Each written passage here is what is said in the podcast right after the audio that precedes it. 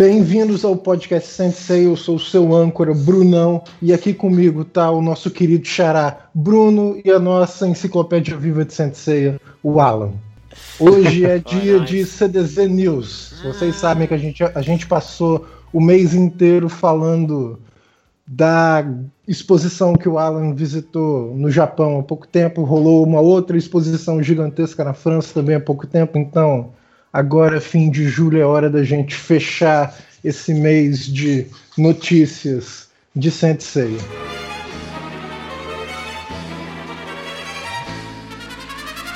Vocês sabem, o nosso podcast ele tá no Twitter, no, na arroba podcast Sensei, podcast CDZ, se não me engano. Podcast CDZ, isso aí. No, é, podcast CDZ.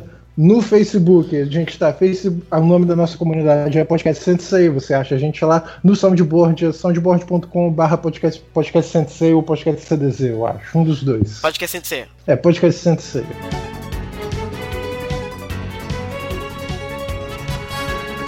Como vocês estão, queridos? Estou bem. Eu só acho que você devia, a partir de agora a gente podia mudar é. a apresentação do Alan para ser o amigo da família Kurumada. Não, não, precisa disso. Não é necessário. Menos, bem menos aí. Eu, eu, vou, eu vou confessar uma coisa para vocês, meus queridos. É, eu, eu pedi pro Xará, Xará dê para deixar eu conduzir as coisas nesse podcast de hoje, porque vocês devem saber, eu tô vivendo metade da minha vida aqui na minha casa e metade da minha vida lá na roça, porque eu comecei a dar aula lá. Então, assim, eu, como essa primeira semana foi um grande caos, porque apesar do meu emprego ser muito legal, muito maneiro, muito maneiro, essa primeira semana eu caí numa cilada, que o professor que estava no meu lugar antes, que ele foi exonerado, ele deixou uma, um, sete pacotinhos de prova para corrigir. E não, é, e não são não é qualquer tipo de prova, Xará. É uma prova assim, cheia de erro, que eu tenho que fazer um maior carnaval aqui para corrigir. Uhum. Então, essa semana eu estou especialmente ocupado por causa disso. Então eu estou atrasado nos podcasts para ouvir os podcasts que eu não participei. Hum. E eu estou por fora de tudo que está na pauta aqui. então por isso eu quero aproveitar esse podcast também para me atualizar. É praticamente como se fosse a minha missão, Sharon.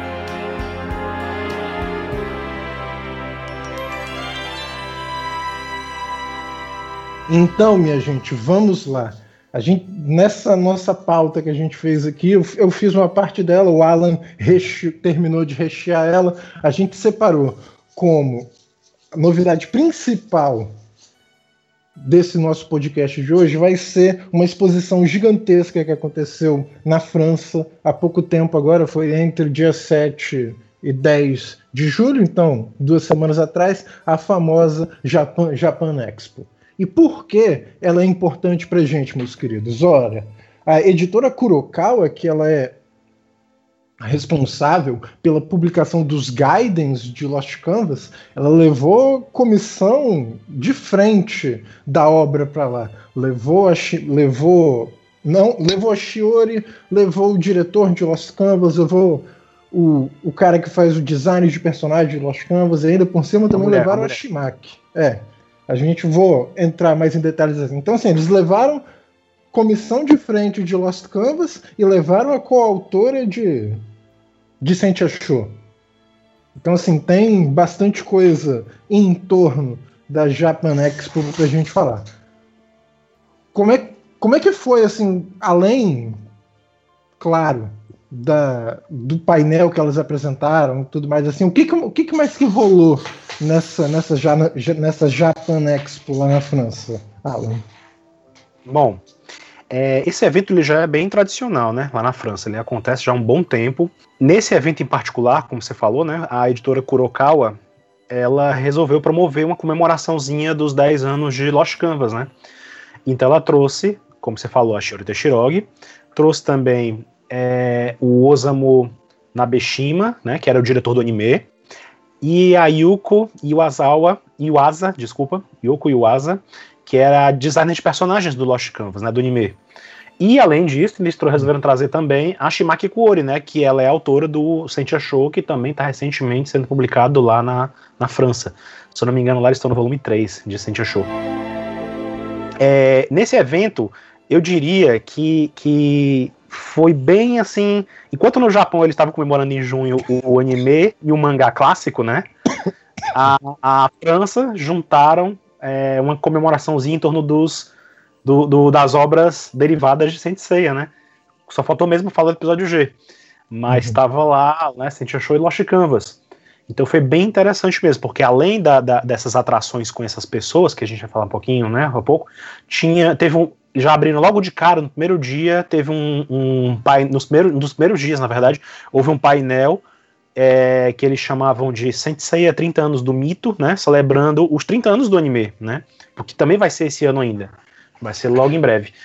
E teve uma exposição fixa com as ilustrações de Sentia Show e do Lost Canvas também, né, que ficou muito bonito. Eram as ilustrações limpas, né? Bem grandes, ilustrações das capas, ilustrações que aparecem nos volumes de Sentia Show, né? Ilustrações que apareceram que a gente viu também no artbook de Lost Canvas, estavam lá também.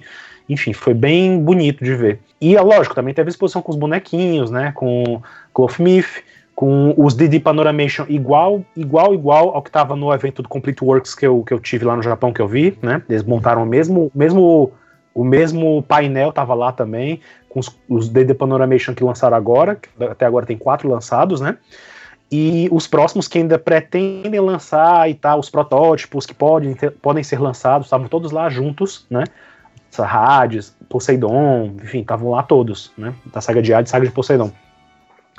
E eles também fizeram uma coisa bem legal. Eles montaram nesse espaço lá de exposição de Clothmith e Panoramation, né? Montaram 12 dioramas representando a Batalha das Doze Casas, né? Então cada uma era, eles chamaram um, um fã francês ou de outro país, enfim, eles pegaram fãs que, fiz, são são experts, por assim dizer, em fazer esse tipo de coisa. Eles fazem dioramas, né, para os seus bonecos, para suas maquetes, enfim. E eles montaram esses 12, essas pessoas diferentes foram chamadas, para fazer esses 12 dioramas e também chamaram fanartistas, né, como o Marco Albieri, o Space Weaver, o Jerome Alquier, para fazerem ilustrações inspiradas nesses nesses nesses dioramas, né? Nossa, que legal isso, cara. Pois é, lá você podia ver o diorama montado da casa de Ares, da casa de Touro e tal, com o Clothmith, né? Eles faziam lá cada um com o Clothmith, com os efeitos, eles foram bem criativos e tal. Perto da, do diorama tinha a ilustração do fanart, é correspondente ao, ao diorama, né? Então foi bem, bem interessante. Foi uma coisa assim que uhum. é de bater palmas mesmo. Bem legal né? mesmo aí. Não, pois é, se você vê assim os vídeos que eu até divulguei na Tizen, tem muita coisa, é, tem muita gente que filmou e tal, né? Só de você ver em vídeo você já fica maravilhado, né? Imagine vendo lá ao vivo aquelas coisas montadinhas e tal. Rapaz, que inveja de gente que pode participar de um negócio desse. Não, o bom é porque como foi na, na, na França, né? Quem tava lá pela Europa se aventurou a tentar ver, né? Então teve fã da Espanha lá, teve fã da Itália lá. Então o Marco Albiero, o Marco Albiero por exemplo, é, ele postou várias fotos que ele foi lá no evento e conseguiu tirar foto com a Shimaki, conseguiu tirar foto com a Shiori, né? Fez toda aquela coisa, fora o, encontro que houve de fãs, né? De, de, de quando essa galera se reúne, Legal. né? Eles, acho que é a primeira vez que eles fazem isso, então os fanartistas se, se juntam, ficam fazendo uma caricatura do outro, é bem legal. Teve essa confraternização entre eles lá ainda também, em off, né? Aí, com o, o, os convidados principais do evento, né, eles fizeram é, sessões de autógrafos, né? A Shima Shiori fizeram ilustrações muito bonitas para autografar lá na hora, né? Uhum. Então, até a Shima que divulgou depois no Twitter a ilustração que ela fez da, da, da Saori para homenagear a França e Nossa, tal, o evento. Bonito, e o curioso também é porque as duas, depois do evento, né? Elas passearam com a editora levou elas para passear por, por, por, Paris, né? Então você vê depois a, a Shimaki e a Shiori nos seus Twitter e Tumblr mostraram fotos dos museus que elas visitaram e tal. Uhum. Tiraram foto da, da, da, imagem original da deusa Nick, né? Que tá lá. Enfim, é bem legal. É, Paris é uma cidade importante para Sensei, né? Não só porque tem muito público lá que assiste o negócio, mas a gente tem personagens que são de lá, né? Exato. Tem o melhor de todos, inclusive, que é de lá, né? Por acaso, Chara? olha, olha só, né? Nessa Japan Expo, claro, houveram conferências com todo esse pessoal, assim. Por exemplo, a Yuko Izawa, em, em uma, das, em uma das classes, em uma das aulas que ela deu lá, que a gente foi Masterclass, uhum. ela desenhou o Albaf lá, ao vivo, para todo mundo ver. enquanto discutia coisas sobre anime e mangá. É. A Shimaki, ela desenhou, uhum. ela desenhou o Elcídio também e acho que desenhou o tema, se não me engano. Tô louco. Ela desenhou, fez umas e... três ilustrações na hora. A Shimaki e a Shiori também participaram. Elas deram também conferências. E elas falaram um monte de coisas assim sobre processo criativo, como que foi a criação do negócio, como que, ela, como que é o trabalho delas com o Kurumada, etc. Então o Alan coletou essas informações todas e a gente separou para trazer aqui, para a gente conversar Boa. sobre esse negócio. que aqui agora a gente vai poder dar uma olhada de hum. como que é o processo criativo delas. Uhum. Então, uma das coisas que perguntaram para elas, Xará, é quem é o personagem preferido delas. Ah, vá. E o Camus está entre o personagem preferido delas. É, bom gosto, né? Não, não, não só não só questão de bom gosto, Xará. A, a grande razão é que as duas ficaram muito tomadas, muito impressionadas pela luta do Camus com o Yoga. Ah, é lindo, né, então, gente? Assim, é de novo reforçando aquela parada que a gente fala desde não sei quando, né, Chaka? Aquela sequência de luta entre os dois é muito boa. É, não, aquilo é, pra mim é maravilhoso. Não tenho, sou, é, são dois meus personagens preferidos lutando com milhões de coisas por trás, então é maravilhoso mesmo. uma coisa muito legal da conferência das duas é elas falando assim como que é, como que é o relacionamento delas com o Kurumada, como que é o trabalho do Kurumada, assim, qual é o nível de liberdade que o Kurumada dá para elas trabalharem.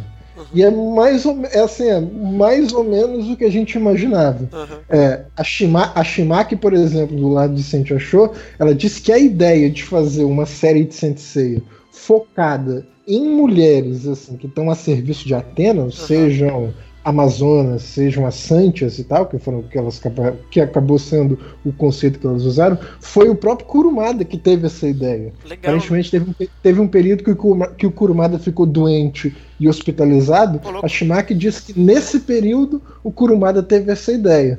Então a Shimaki por acaso comentou com um editor que ela é fã de Sensei, o editor foi convidado em nome do Kurumada, a convidou para fazer o Sentio Show. E no Lost Canvas, Xará, é mais ou menos a mesma coisa. A Shiori disse assim que no princípio da obra, quem validava as ideias e o desenho que a Shiori fazia era o próprio Kurumada, mas que aí depois, assim, mais ou menos da metade da obra para o fim, o Kurumada deu total liberdade para ela. Uhum. É, e, essa, essa, desculpa, essa liberdade relativa também acontece no Sente Achou. A, a Shimaki, pe perguntaram a Shimaki que tipo de cuidado ela tinha que tomar, assim, porque Sente Achou, em termos de história, acontece paralelamente com uhum. o anime clássico. Ela, ela, a Shimaki conta, a Shimaki contou na conferência dela que o Kurumada deu liberdade assim para ela, assim, que o que importava de fato, é que a história fosse boa, assim. Mas é claro que ele acompanha de perto, né? Ela, digamos assim, o Kurumada ele fazia questão de se, de se assegurar de que era uma história com o espírito de Sensei, por assim dizer. É, e falando um pouco, por exemplo, é curioso como mais a gente vai cavocando, a gente vai entendendo melhor como o Kurumada se relaciona, né? Como, como se dá a produção de Sensei em geral, que é bastante comum isso, né? Do Kurumada, ele dá o start, ele dá ideias, então ele realmente está sempre envolvido em vários processos. E é curioso que o Alan, ele já falou isso uma, antigamente, como a Yuna de Águia foi uma ideia dele, na verdade, né? Que ele pediu para ter uma Oi. personagem é. feminina em, em, em Ômega, por exemplo, e que faz sentido, né? Que de repente, depois disso, talvez ele tenha tido a ideia, pô, por que, que não faz mais série logo com cinco meninas e tal? Então é um pouco coerente assim mesmo com o que tem acontecido uhum. Do ponto de vista do Kurumada. Assim, é, né? É. a, a, não é a primeira vez que a Shiori, por exemplo, comenta sobre isso, né? Ela comenta, ela repete essa história várias vezes de como ela conheceu o Kurumada, né? Que ela era uma fã dele. Ela atribui a ele muito da, da, da desse, né, dessa inspiração para ela se tornar uma mangaka, né? Ela lia muito as obras do Kurumada, não só Senseiya, né? Então ela realmente se inspirou nele e quando ela teve o mangá dela publicado e tal, ela encontrou o Kurumada numa sessão de autógrafos que ele deu de um, de um livro dele e lá ela entregou para ele o mangá dela, né? E comentou com, com ele, né, que ela estava publicando um mangá e tal e que ela devia a carreira de, dela a ele, né? Então ele nunca esqueceu disso. E algum tempo depois, algum de um ano depois e tal, ele lembrou dela e telefonou para ela, né? Ele mesmo pessoalmente convidou ela para participar e escreveu Lost Canvas junto com ele, porque estava rolando esse projeto de fazer Lost Canvas e Next Dimension ao mesmo tempo, né? E aí ele lembrou dela, ah, vou uhum. chamar aquela moça que parece que é super fã e tal, e, e ver se ela topa. Basicamente foi isso, né? Você tá falando da Shiori, então. A, a, uhum. Da Shiori. Ah, tá, é que você falou. A, a, a, própria, a própria Shiori. É mais indireta. É, a, Shimaki, ela aparentemente, ela ainda tá. Enquanto a Shiori teve o momento de, de carta branca do Kurumada, que ela até falou isso já no passado. Uhum em entrevistas e tal, ela já teve na França antes, antes da Shiori, né? Quando ela foi na França, o pessoal entrevistou ela várias vezes. Ela foi no evento Cartoonist, que também é outro evento bem tradicional lá da França e tal. O Araki, inclusive, chegou aí lá muitos anos atrás. Enfim. O Cartoonist foi onde teve e, a animação de ratos do Alkia, não foi? Exatamente nesse evento que o, que o Araki teve, nesse é, 2001. Então. então. assim, a Shiori teve lá em 2013 também. Uhum. Então, assim, quando ela foi, até tem uma entrevista daquela época lá na, na Tizen, onde eu traduzi e tal, que era o pessoal da Itália, foi lá e entrevistou ela. Então tem essa entrevista onde ela comenta esses detalhes dessa questão de, de da relação dela com Kurumada, essa questão dela ter ela ter seguido uma cartilha, né? Ela tinha um roteiro de ideias que o Kurumada passou para ela, assim como o Kurumada também passou para Shimaki, né? Uhum. E em determinado momento ela ganhou liberdade para fazer as coisas como ela queria, né? Uhum. Uhum. E, e, é bem curioso isso, porque você vê que muita gente reclama e fala mal e não sei o que, mas você vê que na síntese, no começo, tudo, na, na gênese, foi tudo. Foi tudo. Uhum. Foi tudo teve o dedo do Kurumada mesmo, né? É, então é, é, é bom pra a gente saber essas coisas e ver, né, como ele tá realmente envolvido em tudo em níveis diferentes, né? Exato. Em momentos também diferentes, né? Então, assim, se ele dá confiança carta branca para as pessoas fazerem, é porque ele tá gostando do que tá sendo feito, né? Exato. Uhum. E, e, nesse sentido, Alan, tem uma coisa que me chamou muita atenção quando eu tava, quando eu tava separando as coisas para para o podcast aqui.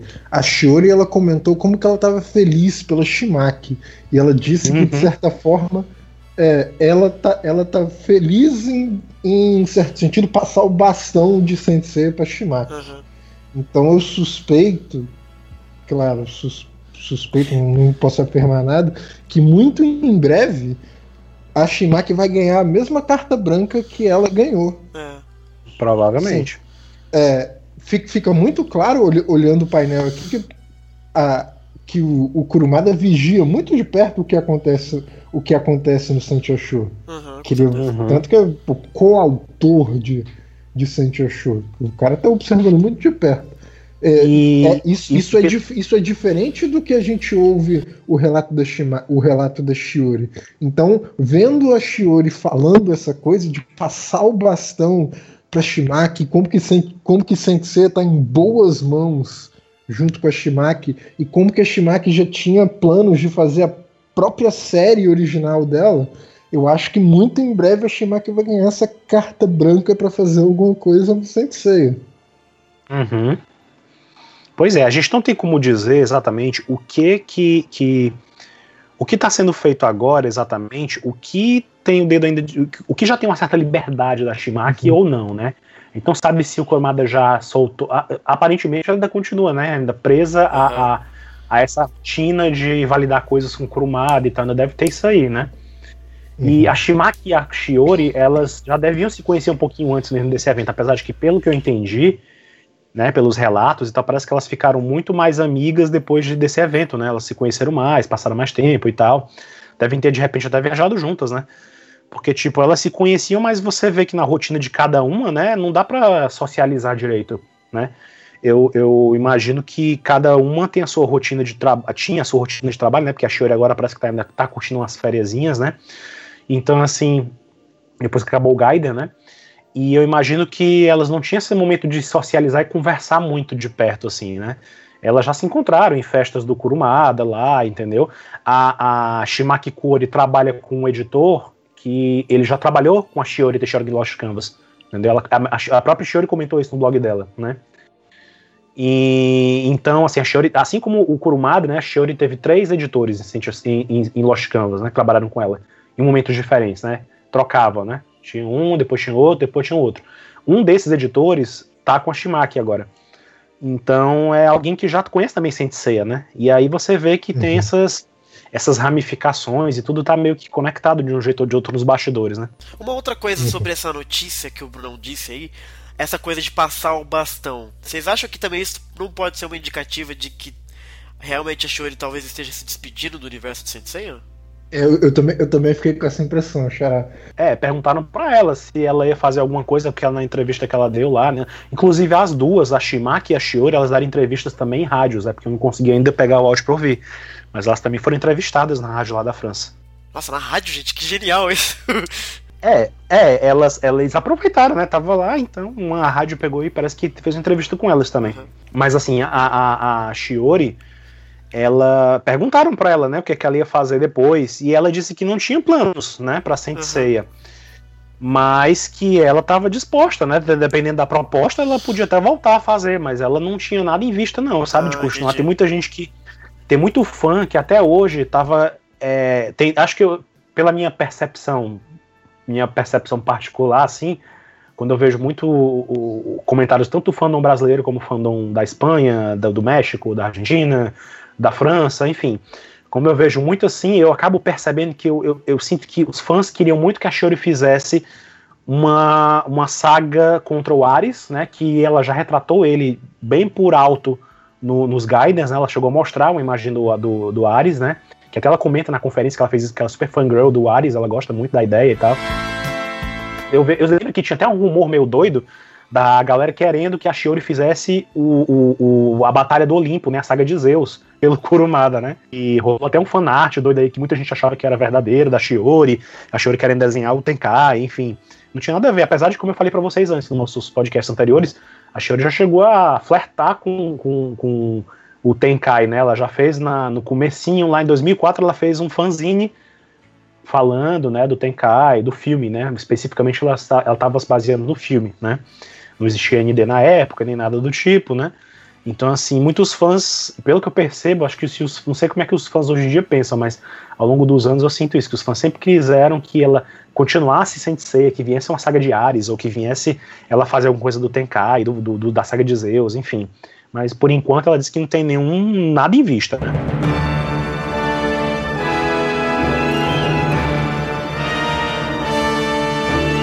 Tem, tem mais, gente. Quer ver? Tem, tem umas coisas aqui deliciosas sobre.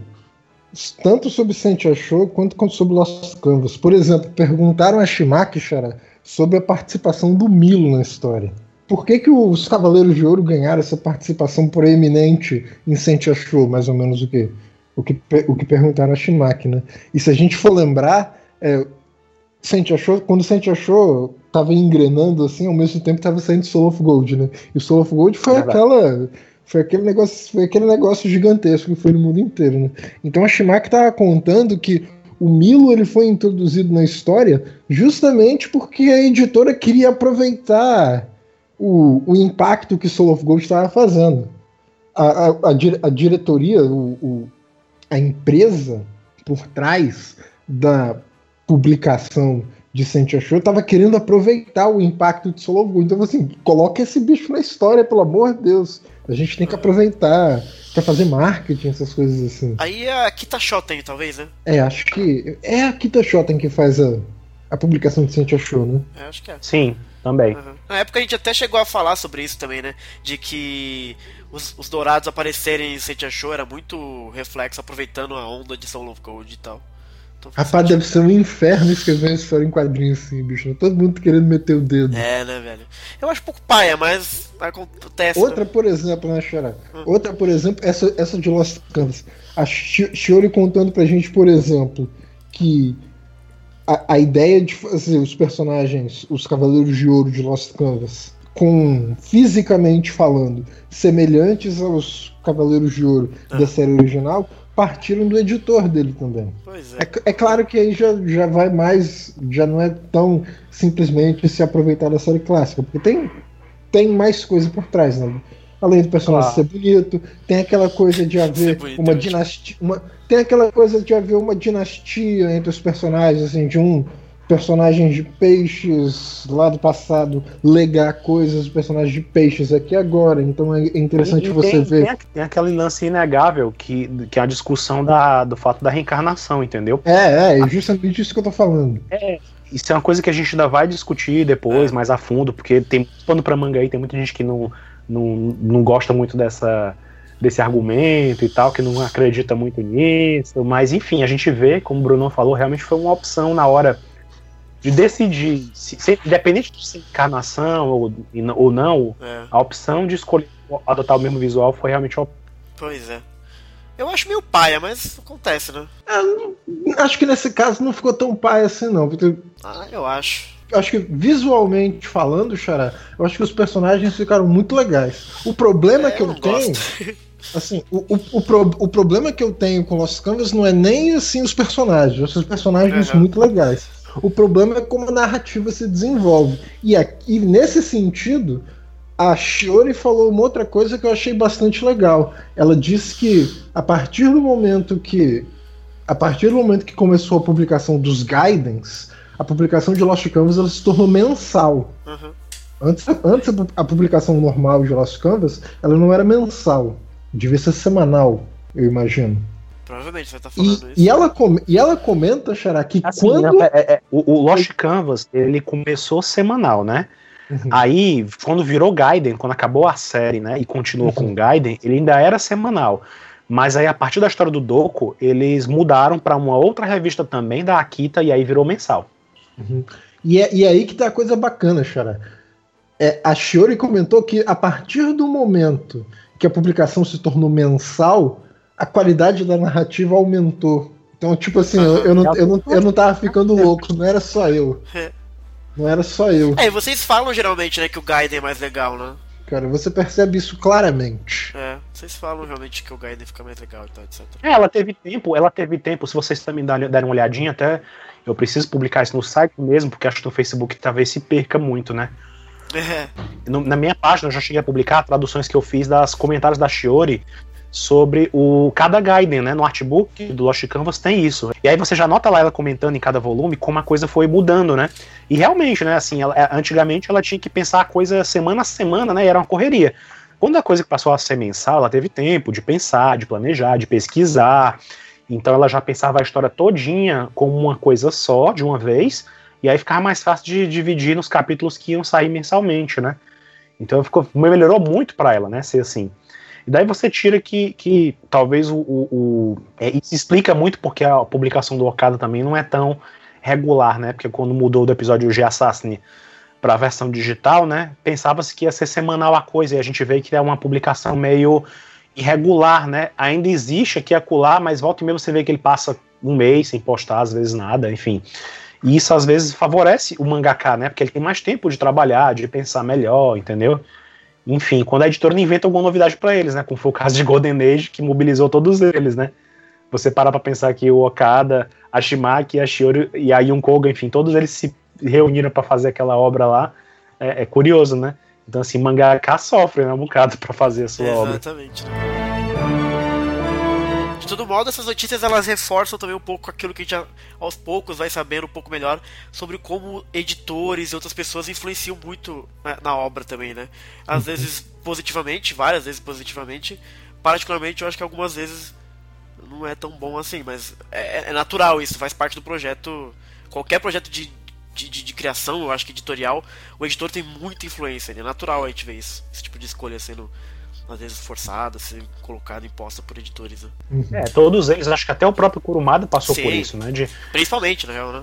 Além de ter os fãs querendo meter a colher e cada um querendo é, opinar e tal, exato. tem a editora que se faz presente na discussão da, da, da obra, né? Uhum. Através do editor. Né? O editor é aquele cara que acompanha o mangaká uhum. e antes da coisa ser feita, né? Antes deles sequer fazer o mangá, ele discute né, um, um, um esboço, um, que eles chamam de name, né? Com o editor. Então, o editor dá palpite, o editor diz, o editor tem, teoricamente é para ter experiência né, na, na área e conhecer bem o público que está lendo e tal, e o retorno, o feedback que tá tendo, Exato. ele vai passando por indicar, olha, não vai fazer isso aqui, faz aquilo outro, segue por esse caminho, uhum. entendeu? Ah, isso aqui é uma boa ideia, e se você fizesse assim, se você fizesse assado, entendeu? Uhum. Isso reforça aquela coisa que a gente sempre tem batido Isso, né? sobre, a, sobre Sensei não ser uma obra é, feita por uma mente única, perdida na, no, na, floresta pensando sobre aquilo, né? Ela é realmente uma colabora, colaboração muito louca, né? Sobre, sobre vários Sim. aspectos. E a edição, o editor, né? Muito embora às vezes as pessoas falam assim, ah, mas aí o editor só quer ganhar dinheiro. Mas até faz parte do editor, né? O trabalho dele é esse, é ele tentar fazer escolhas que vão dar mais retorno de público, o público vai responder um pouco melhor, para que de repente aquele personagem vire um boneco, sei lá, eu, esse próprio esco essa escolha de você fazer igual os personagens de Lost Canvas ao clássico é muito o que está escrito aqui é muito sobre isso, né? Sobre as pessoas que já estão acostumadas com aquilo, de repente já vão gostar mais logo de cara daqueles personagens. Faz sentido do ponto de vista editorial, né? Faz sentido que a pessoa faça isso para que logo de cara o mangá já caia nas graças, etc. Então, é, talvez não seja a escolha mais é, criativa, e é, mas às vezes quem tem que fazer essa escolha tem que passar por cima disso, né? Que, né? Tem que balancear, vou manter algo, vou deixar aquilo rolar para rolar o que o editor quer para que vá para frente, sei lá, eu, etc. Até porque, Xara, a gente precisa reconhecer que se, se, a parada não dá dinheiro, ela não vai para frente. Exato, não existe. Você precisa, você precisa dar um fim prematuro pra coisa. Exatamente, claro. Eu é, tem coisas que eu não gosto, né? E, só que eu acho que é bacana quando você vou fazer um comentário um pouco perigoso quando você tem um culpado, vamos dizer assim. E esse culpado não exatamente é o criador, entendeu? Que eu acho que fica mais uhum. legal a coisa, sabe? Tipo, a culpa não é da, da Shiori, dos personagens serem iguais. Talvez ela quisesse fazer algo diferente.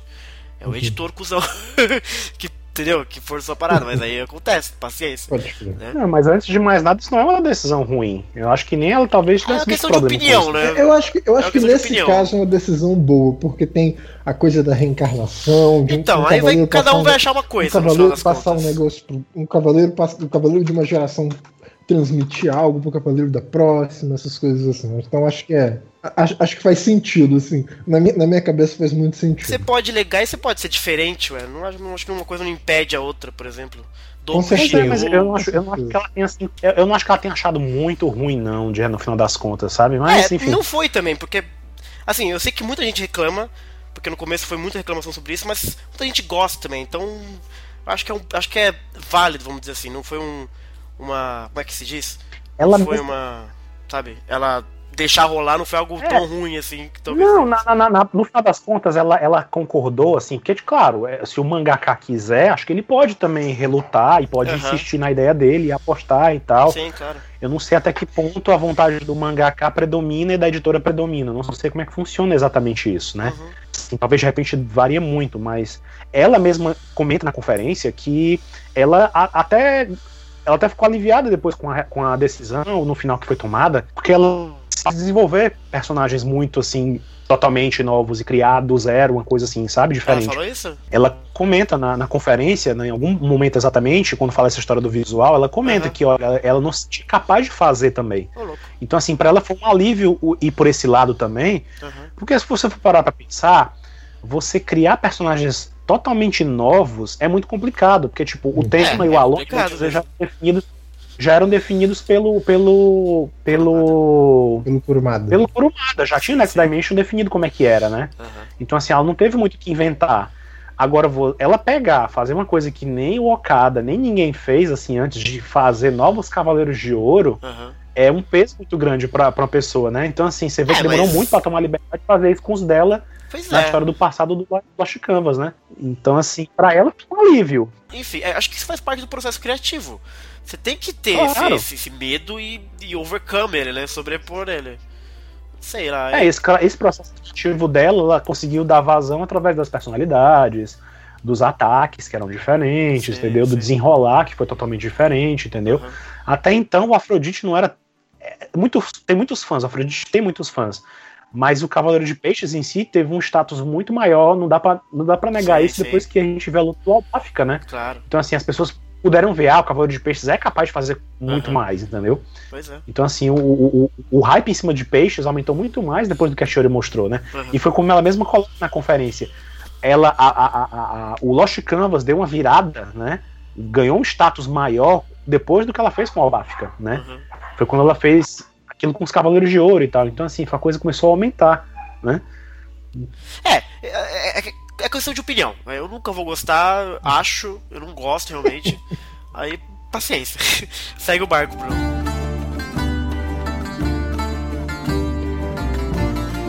É, é, curiosidade, aproveitar que o Alan falou isso, a, a Shirley também comentou que o personagem que ela tem mais dificuldade de desenhar é o Albáfica.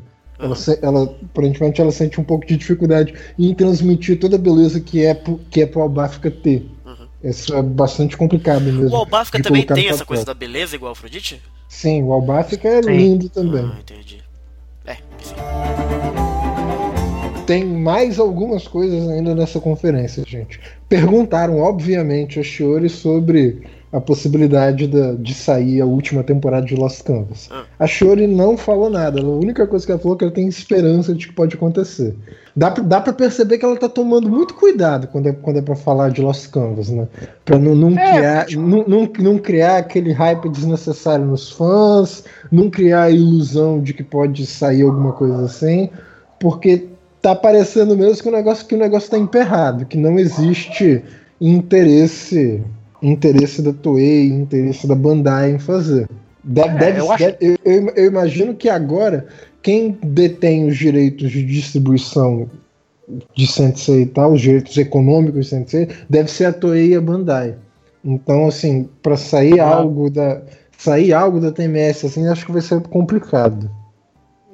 É, assim, na verdade, como The Lost Canvas é uma coisa que também é da, é da na verdade, tem a ver com a Akita Shoten, né? Uhum. Eu acho que não tem muito empecilho da, dessa relação com a Shueisha, talvez. assim. Tem sempre uma questão no ar. Tem um, uma história muito antiga, que até hoje eu não consegui descobrir se isso é fato ou não, de uma disputa é, entre a judicial, entre a Shueisha e a Akita, que isso teria atravancado a continuação da terceira temporada. Eu não acredito que isso seja verdade, particularmente, porque eu não, eu não encontrei até hoje nada de de concreto sobre isso. Só que é aquela questão, né? Para isso acontecer, tem que ter um patrocínio, e um patrocínio muito forte, né?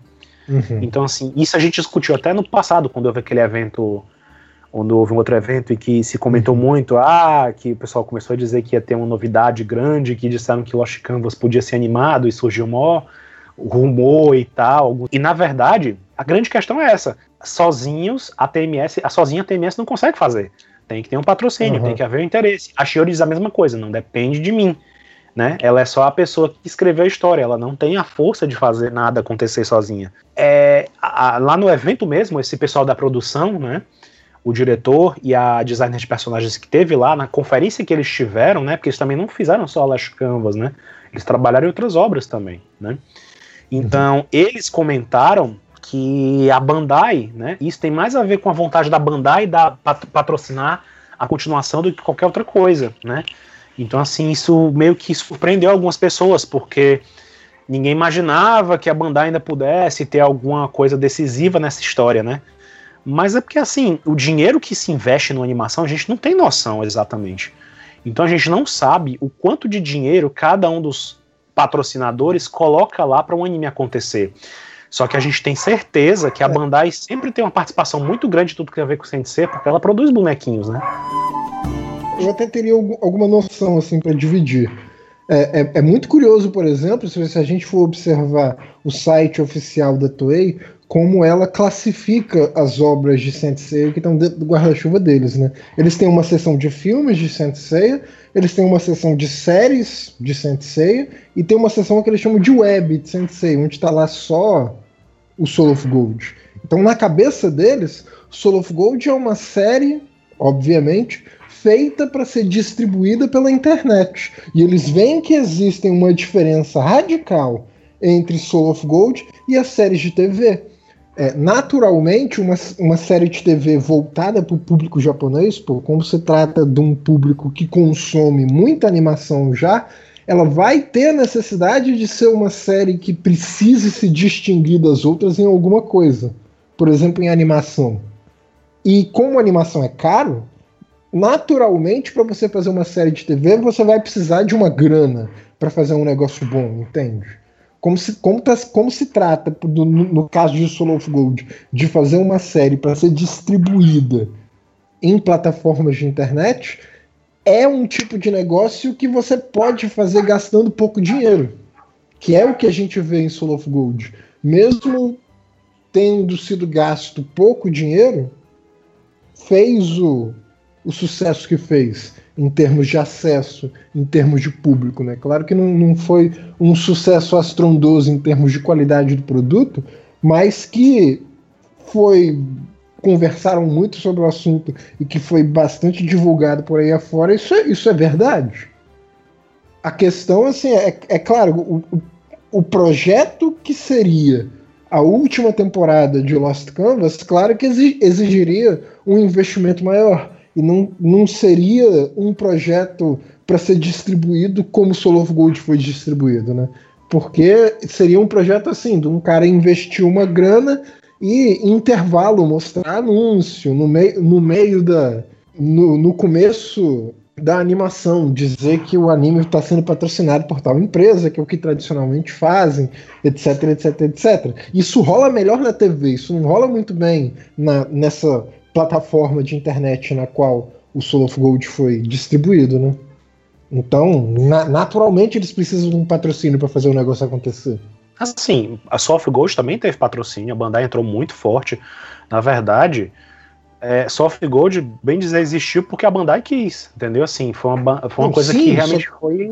Só que então, assim, o, o, o, apesar, o que eu tô querendo dizer é que o, o, nível, o nível de dinheiro que foi, in, que foi investido no anime mesmo, ainda, ainda que a Bandai tenha colocado algum dinheiro para fazer Soul of Gold, o nível de dinheiro que você precisa para colocar um anime competitivo na TV japonesa é muito maior. Você precisa de mais investimento. É o que eu tô Sim, aí, aí entram outros players, outras pessoas envolvidas na história, né? O que foi feito até então em Saint Seiya, fora a série de TV e o Ômega, né, que também era uma série de TV, era tudo em OVA, né?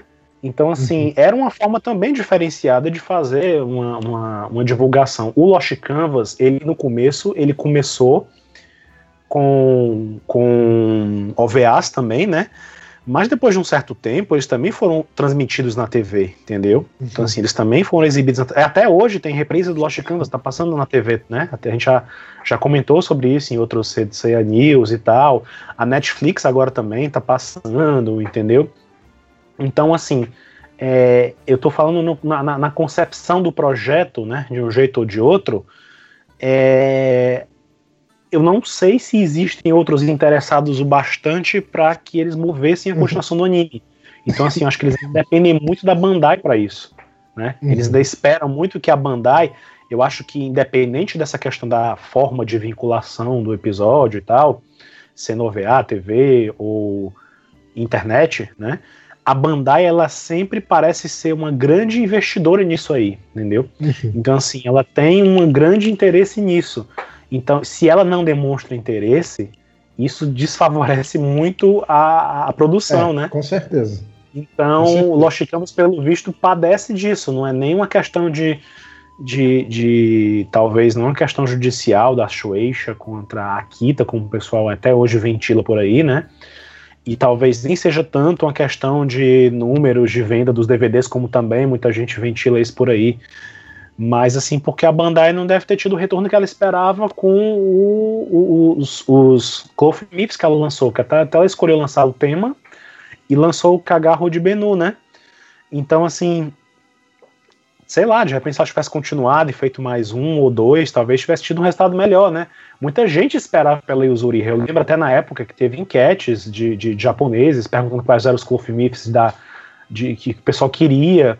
E eu via o pessoal pedindo o Yato, via o pessoal pedindo a Yuzuriha, e a, to a Toei não investiu nisso, a gente não chegou a ver nem sequer um protótipo de nada além no Lost Canvas, né? Mas eu não sei exatamente é, quais eram as expectativas da Bandai para isso, né? Mas isso foi em momentos diferentes e tal, eles podiam ter investido mais. A Bandai é meio, meio estranha, não, não, não, não consegue entender como é que é o raciocínio dela. Tipo, ela lança vários protótipos de coisas e às vezes não, não, não lança, né? Tipo, é, é histórico. Lenda do Santuário, por exemplo, ela lançou primeiro. Quando o filme nem tinha lançado ainda, a gente já tinha visto o bonequinho do Aiolos e do Seiya. Aí o filme estreia, tempos depois eles lançam os Clothmiths do Aiolos, é, lançam o Clothmith do Saga, que nem sequer tinha aparecido, uhum. e o Seiya que eles tinham mostrado pronto no evento nunca mais apareceu. Uhum. É, o filme foi uma bomba também.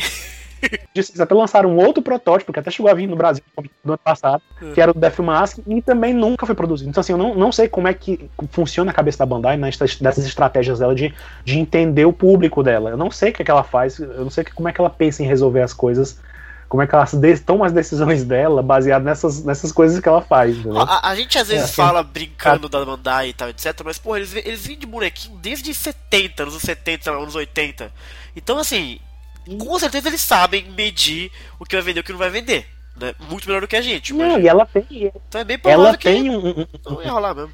A Bandai é, a Bandai tem uma, uma, uma, um impacto na, na, em Saint Seiya desde o começo, Exato. entendeu? Assim, uhum é, como a gente comentou, eu comentei até antes em outros podcasts passados e tal, né, no começo, quando o Sensei estava começando com Kurumada, o pessoal de lá já via a possibilidade daquilo Exato. virar boneco, entendeu? Exato. E logo a Bandai se adiantou e já queria logo, entendeu? É. A Bandai já estava metendo o bedelho e queria fazer os cavaleiros com estilo robótico, que era a moda da Nossa, época, né? Né? Tinha muito anime de robô. Uhum.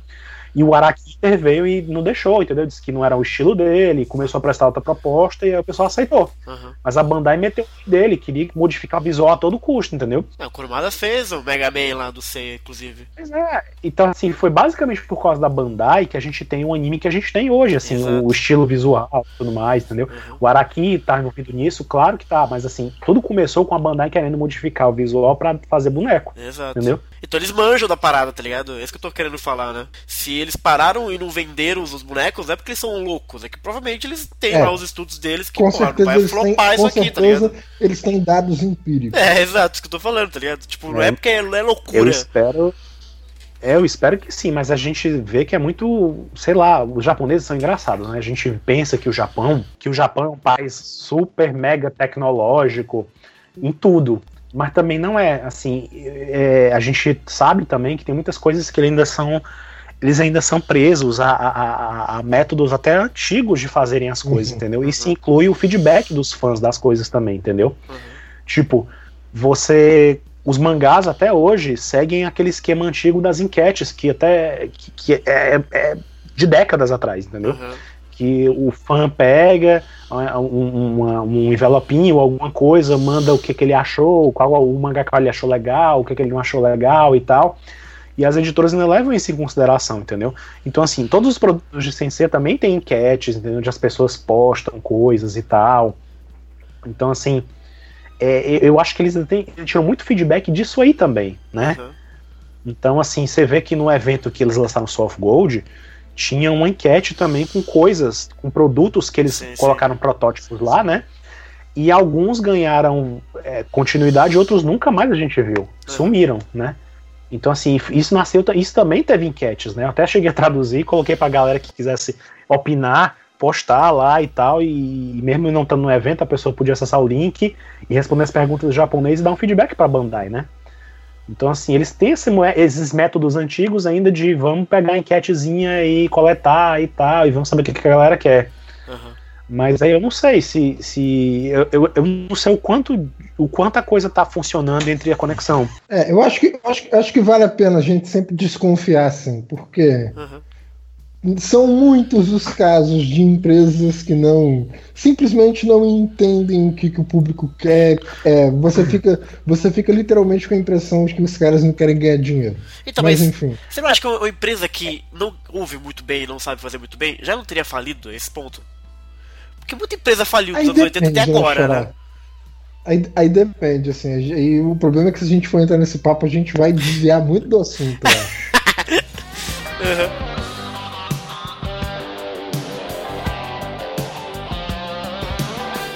Eu honestamente, é, é... honestamente, assim, claro que eu entendo essa coisa, com certeza eles devem ter dados e tal, mas eu, eu tô com o Alan, assim, eu, eu acho que o mercado japonês é muito conservador, muito conservador. É, é não, é porque você, você, você vê, assim, que também tem, tem coisas que são feitas para para um público específico, né? Eles têm um controle, eles sabem que algumas coisas agradam, sim, né? Eles têm essa noção não tem feedback maior do que o que teve no evento no Complete Works que eu fui, hum. em que eles viram claramente que, tipo, quando lançaram os bonequinhos lá de promoção, e os bonequinhos exclusivos do evento, né? Os Cloth Myths exclusivos, foi impressionante. Tipo assim, o Seiya, o Seiya de Pegasus, né? Com a versão limitada do, do, do, de 30 anos, ela é, teoricamente era para ter sido fechada e os fãs não precisavam não podiam comprar mais a não ser que fosse na pré-venda, beleza? Uhum. Só que eu lá no evento eu fiquei sabendo e vi claramente pessoas me mostraram, dizendo, tá aqui, ó, eu fui lá na, na, na, na loja, comprei o ingresso que abriram de novo para vender e eu comprei, tá aqui o Seiya, que eu vou poder levar o Seiya. Ou seja, eles abriram para os fãs comprarem mais o Seiya e tal, e eu não sei se esgotou. Eu acho que tava era sobrando. Enquanto, por outro lado, o Aiolos, o Aiolos com as cores originais do mangá, hum. que é um personagem que vinha, inclusive, com a cabecinha do C pra você trocar, esgotou no primeiro dia. O Afrodite, esgotou, o Afrodite de Peixes não esgotou no primeiro dia, entendeu? Então, assim, eles, esse, esse, esse tipo de coisa chama atenção, com Exato. certeza, né? Não sei, eu não sei que, como é que eles fazem para captar, eu não sei como é que o, a voz do fã chega lá para eles, eu não sei como é que eles trabalham essas informações, entendeu? Porque, tipo, existe um campo muito grande do Lost Canvas, existe, mas é aquele tipo de coisa. Tem muita gente que fala, que gosta, que adora, que, diz, que se rasga todo mas no final das contas, não adianta nada se essa galera não compra, não consome o produto original, uhum. se não compra os bonecos. E não, tem um outro ponto também, né? Porque no final das contas, eles só vão lançar se o público japonês for comprar essa parada. Isso já foi dito antes também, né? Hum? Começa lá. Pois é. Vai vir pra cá, Começa tipo assim, lá. porque esse clamor que existe do Lost Canvas, eu tenho a impressão que ele é muito gigantesco, muito maior, vamos dizer assim. É claro que os japoneses também gostam, mas, tipo, na Europa, o povo idolatra Lost Canvas. Aqui no Brasil também é uma parada louca, assim. Eu não sei se até que ponto é o mesmo proporcional no Japão também, essa, essa, sabe, essa coisa louca em cima de Lost Canvas. É claro que eu não sei, mas talvez seja. Não tô dizendo que eu não pois gosto, é, mas talvez sabe. proporcionalmente não seja esse clamor todo que o Ocidente tem com Lost Canvas, entendeu? E aí talvez a Bandai escolha fazer coisas né, com os dourados de novo.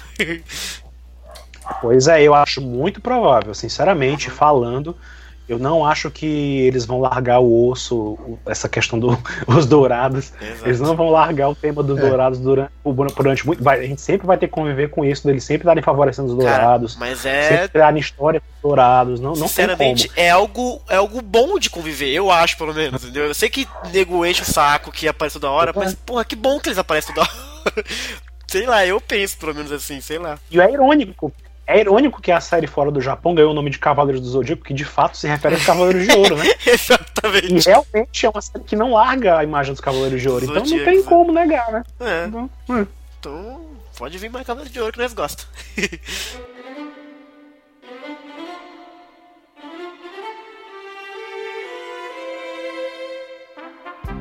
Ok. Ok, vai, Bruno. Para terminar, para terminar então ah. sobre a conferência da Shimaki ah. e da Shiori, a Shiori comentou que ela não se opõe à criação do musical de Lost Canvas, Xará. Legal. É claro que mas ela, a, a, a mas nossa ela disse que não acredita muito nisso, né? É, mas ela não se opõe. Então ah, assim, a nossa, a nossa especialista em musical, que é a Isa, ela não tá aqui, né? Eu, eu até cheguei a perguntar para ela, Isa, co como é que você faria o musical de Lost Canvas? Ela ligou o caps lock e saiu metralhando o texto, né? É justo. Então, Xará, eu acho que ó, a, gente, a, gente, já fez aqui uma escola, uma, um desfile de escola de samba de Sensei. Um dia a gente vai ter que sentar pra, pra criar o nosso, o nosso musical do podcast Sensei. Xará. Eu gosto. Você, você, você, vai, você vai ter que cantar aqui pra gente, Ô, Xará, que eu sei que você cantou. Eu já cantei, já, já cantamos, todos, inclusive. Vamos ter que cantar de novo, vamos ter que fazer é o nosso musical, Choro. A gente tá vai ter que decidir aqui. qual história que a gente vai contar, quem vai fazer cada personagem, céu, etc. Isso vai ser engraçado. Vai ser bom, vai ser bom. É, além das conferências, teve a Masterclass também, né? Uhum. Que era basicamente uma oficina onde a Shimaki e a Shiori, em momentos uhum. diferentes, né? Reunir um grupo de fãs seletos lá, eles tiveram que pegar a senha e tal, foi a maior coisa lá, eles conseguiram. Então eles juntaram lá um grupo de fãs e elas ensinaram eles a desenhar, e aí enquanto desenhavam, elas comentavam sobre o processo de criação do mangá e tal. Teve isso também, né? Uhum. Que eu pretendo ainda. Eu tô tentando reunir mais detalhes sobre o que pode ter acontecido, porque o da Shiori a gente até conseguiu ver alguma coisa. Uhum. Porém, o da Shimaki Kori foi muito complicado. É, tá, tá muito complicado de encontrar alguém que tenha ido e que relate o que aconteceu naquele Masterclass exatamente, né? Uhum. Tipo, é, não deixaram nem tirar foto de nada. A Shiori, a Shiori ainda tiraram uma foto de longe dela, né? Uhum. E, e, a Shimaki não, a Shimaki tava no esquema de não querer aparecer mesmo, entendeu? Assim. Então ela, é, ela não quer mostrar. Até o desenho que ela fez, é que, a, a, que mostraram lá dela, né? Que ela mesma mostrou esse desenho. Ela fez um desenho dela mesma com uma jaqueta, um boné e uma máscara de, de cavaleiro, né? Uma máscara de mulher cavaleiro lá. então, assim, ela não queria aparecer mesmo, né? Muita gente, até o Albiero tirou uma foto. E ele jogou um brilho na cara dela, né? É, para cobrir o rosto dela, porque ela não queria aparecer. Então, a própria Shiori disse, a própria Shiori também não queria muito que aparecesse fotos dela uhum, oficiais. Porque é, ela sabe que ela tem visto o pessoal zoar muito com fazer memes e etc. Sempre hum. tem algum memezinho ridículo com, com a cara dela e tal, fazendo alguma coisa do Kurumada, é, zoando com ela. Sempre tem alguma coisa assim, sabe? Ela vê essas coisas, entendeu? Uhum. Então, assim, isso chega até ela também. Então ela, ela acha que muito disso aconteceu porque a imagem dela foi apanhada na, na última vez que ela teve na, na França, né? Fora que as outras imagens também que ela já teve entrevistas e tal. Enfim, então isso não agradou nada a ela, né? Então, assim, a Shimaki também deve ter ficado impressionada, não quer saber, né, de, disso. Mas a outra notícia que o Bruno estava se referindo é uma coisa que não tem a ver com a Japan Expo, na verdade. É. É. É, eu não comentei com vocês na, nos podcasts que a gente gravou sobre a minha ida ao Japão, né? É.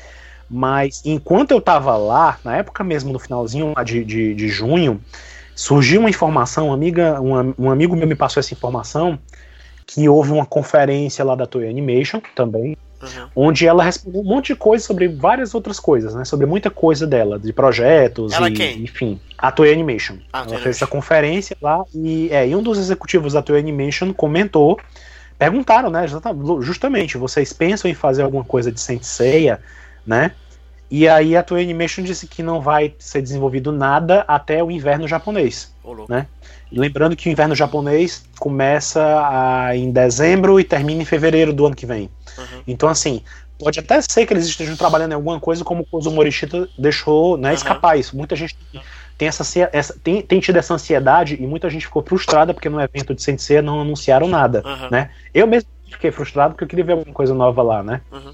Mas assim, na, na, a gente comentou isso também nos, nos nossos podcasts lá sobre a minha viagem no Japão. O sim, Morishita deu uma entrevista na coletiva sobre o evento Complete Works, né? Em que mencionou que existe um projeto né, da Toei Animation sobre Sensei, um novo projeto, né? Uhum. Eu até comentei que o, o, o, na minha conversa com o Takao Koyama, ele deu a entender que sabia alguma coisa, mas ele não comentou nada, né? Então, assim, a Toei Animation deixou bem claro, não vai sair nada agora, nada até o, o até o inverno, né, japonês não vai sair nada, porque eles não falam assim meses exatamente, não, eles falam por temporadas, né? Fala inverno, verão, primavera, blá blá blá. A gente, a gente sempre, veio, sempre viu isso, né? Então, assim, eles disseram bem claro, não vai sair nada até o inverno, né? Pode até anunciar alguma coisa, pode até comentar alguma coisa, mas a gente não vai ver nada de, de primeiro episódio, nada, nada ainda esse ano. Só ano que vem. Eu, eu tenho, eu tenho uma, uma pequena especulação para fazer, que acho que acho que ajuda aí, ajuda a entender essa notícia que o Alan deu, Xará. Você hum. deve estar tá sabendo do sucesso monstruoso que Pokémon GO fez no mundo afora, né, Xará? Só para vocês terem uma ideia, queridos ouvintes, Pokémon GO já tem mais usuários que o Twitter, já tem mais usuários que o Tinder. Exato. Imagina o que, que o Pokémon GO vai virar, Xará, quando eles habilitarem o lance de você poder trocar Pokémons com outras pessoas. Maria, o que, que esse negócio vai virar? Se os caras os cara vão usar Pokémon Go pra achar namorado, pra achar namorada, pra combinar não sei o que, pra fazer tráfico de Pokémon, essas coisas assim. Ah, sim. Mas é uma parada gigantesca. É. Pra você ter uma ideia, Chara, assim, as ações, ó, a, a, reação das pessoas que mexe com a ação assim, é mais ou menos o seguinte: vê o sucesso de Pokémon Go, pensa, caramba, a Nintendo vai estar tá ganhando uma grana desgramada porque quem tem coisas de direito econômico sobre Pokémon é a Nintendo. Uhum. Então as ações da Nintendo, Xará, foram lá para o espaço. Isso a ponto da, da, da, da, empresa Nintendo ter que soltar um press release falando assim, ó, o controle desse jogo é da Niantic, que é uma empresa americana, não é nosso. Esse, esse aumento monstruoso do preço das, das nossas ações não corresponde à grana que a gente tem. Então, assim, nosso, a nossa previsão de lucros e tal continua a mesma. Pá, pá, pá, Eles precisaram esclarecer isso tudo por causa do hype que foi produzido. Uhum. Agora, tem várias empresas que estão reagindo aí Pokémon Go da seguinte forma: pô, esse negócio de realidade aumentada tá dando grana, então vamos tentar pegar uma parte desse, uma parte desse mercado. Então vão, é possível que vão começar a sair, Xará, várias, digamos assim, cópias, entre aspas, de Pokémon Go, para tentar entrar nesse mercado de realidade aumentada para tentar ganhar uma grana. Curiosamente, há pouco tempo atrás, a Toei anunciou junto com a Bandai de que eles estão fazendo um jogo e uma série de TV nova de Digimon. Então é, é óbvio que eles vão tentar aproveitar isso. É, dependendo de quão fundo eles vão nisso, dependendo de quão a sério eles levarem essa coisa, porque, claro, ter, ter a ideia é uma coisa, você ganhar dinheiro com ela é outra coisa, mas dependendo de quão fundo eles forem nesse negócio, eles podem deixar outros projetos de lado. Verdade. E se isso for verdade, um dos projetos a ser deixado de lado é o de Sensei.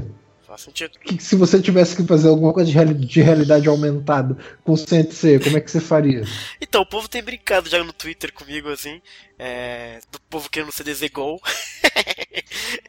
E eu Bom, brinco às já vezes. Já teve isso no evento, né? Eu contei, eu contei pra vocês, né? É, então, exato. Do cara botar armadura e tal. Mas essa coisa de sair pelo é, mundo mesmo procurando armadura, eu já brinquei com o povo lá, que o povo vai tentar.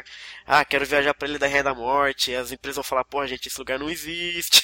pra vocês irem. não adianta. Não trabalhamos com essa rota. Eu acho que faz todo sentido o que você falou, Bruno, porque tendo o Digimon no seu. na sua né, no seu guarda-chuva de marcas, de brands, é muito natural que a Toei busque tentar ter o seu próprio Digimon Go ou algo semelhante, porque o boom é muito gigante e a grana que poderia entrar realmente é muito, muito forte. E faria sentido ele botar de lado um pouquinho uh, as questões, todos os outros projetos. Se bem que é, é, mais um departamento de games, assim, eu não sei se influencia, talvez influenciasse uhum. na questão de não sair novos jogos de, de Sensei. Pra mim tudo bem, porque tem uma porrada de jogo já para celular, ter mais do que deveria, eu acho. E eu acho que Zodiac Brave ainda vai render, é, assim, para finalizar, para parar de ser, é, vamos dizer assim, suportado, né? Pra ser. E eu acho Muito que, mesmo. Né, Muito. Então, tem, tem, tem, tem cara ainda. Então eu não, não vejo nada de realidade aumentada no futuro próximo, assim, de 100 100 não. Mas acho que dá pra brincar, sim. Dá pra brincar. Eu só não sei se vai ser tão sedutor quanto é Pokémon. Porque Pokémon é muito. É muito óbvio, assim. No sentido de que é, é, é a união perfeita da coisa, sabe? É, é óbvio. É, o, o Pokémon GO foi feito assim pra Pokémon. É, Pokémon é, é uma marca perfeita. Na verdade, o celular, os mapas, a realidade aumentada, ela foi feita pra, pra existir Pokémon, sabe? Tipo, é, é a combinação perfeita. É. né? É.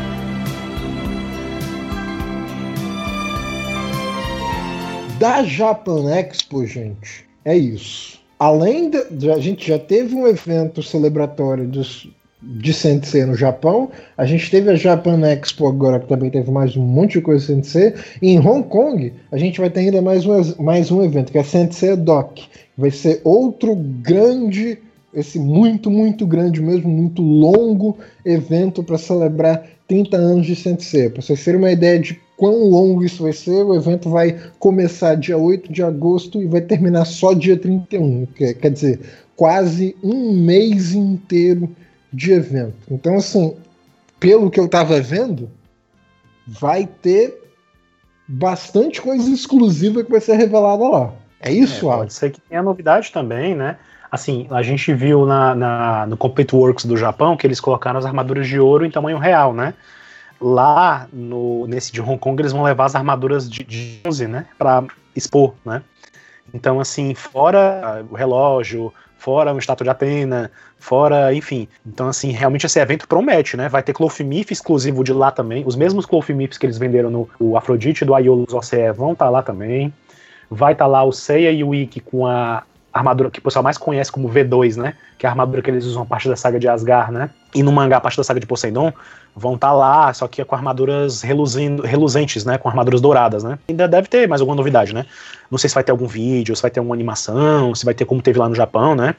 Não sei se vai ter exposição de imagens, como teve lá na Japan Expo, né? Lá da França. Enfim, vai ter muita coisa para vender, pelo que eu vi, né? Fora os bonecos, os Clofimifs que eu mencionei, vai ter as miniaturas das armaduras de ouro para vender Vai ter clear files também de todos os personagens dos Cavaleiros de Ouro, dos Cavaleiros de Bronze com as armaduras divinas, da saúde com a armadura de Atena, camiseta também para vender, deve ter muita coisa disso, entendeu? Então, assim, é um evento que, como o Complete Works, vai ter muita coisa pra galera gastar dinheiro, né? Se vai ter ou não alguma novidade do anime, etc. Rapaz, eu sinceramente, eu aprendi com, com um evento lá, né? Com o Complete Works of Saint Seiya. Eu não alimento nenhuma expectativa de ter nada de é. novo lá. É. Se aparecer alguma novidade, vai ser surpresa. Mas a própria Toei Animation, como eu falei pra vocês, lá no Japão mesmo, a Toei Animation já comentou que não ia ter nada esse ano ainda. Além disso, eu tô vendo aqui, aparentemente teve um lançamento do Sensei Song Collection, que é também um CD com músicas de Sensei lançado também para comemorar os 30 anos da série. A capa desse CD, ela foi ilustrada pela He-Man. A gente tem o Seiya com a armadura de Sagitário, segurando uhum. o arco e flecha de Sagitário. Bastante bonitinho, aliás. Esse, lembrando que esse CD foi anunciado, né? Depois do evento do Complete Works, eles anunciaram esse CD e vai ser lançado agora em 24 de agosto, né? De fato. E aí você, quem comprar antecipadamente, quem já feito a sua encomenda do CD, vai ganhar um pôster, né? Com a ilustração maior lá do Seiya, de Sagitário. E quem comprar na loja Animate vai poder ganhar de brinde um Clear File com a mesma ilustração do pôster, né? Então, assim, é, é, é, um item que é comemorativo também dos 30 anos. Uma pena que eles lançaram isso lá enquanto estava o evento, porque talvez tivesse sido uma sensação muito maior ainda, né? E acho que de repente vai ser até mais próximo do aniversário do anime e tal. Não são a trilha sonora de BGMs do, do Yokoyama, né? Que a gente viu na, na Eternal Edition e outras edições de Saint Seiya. É só mesmo música cantada mesmo, né? Do começo da série clássica até Soft Gold, né? A diferença, a única coisa que fez falta para muita gente foi que não tem a música tema do Sanctuary, né? Até então essa música não, não apareceu, né? Assim, não tem um CD especial do Legend of Sanctuary com a, com a canção incluída, né? Infelizmente é uma canção que é meio que inédita na, na, na para os ouvintes, assim, para quem gosta de colecionar, né? É, eu, eu, confesso que eu, não, eu, eu, nem sei que música é essa ainda, porque eu ainda não assisti o filme. Acho que é Hero.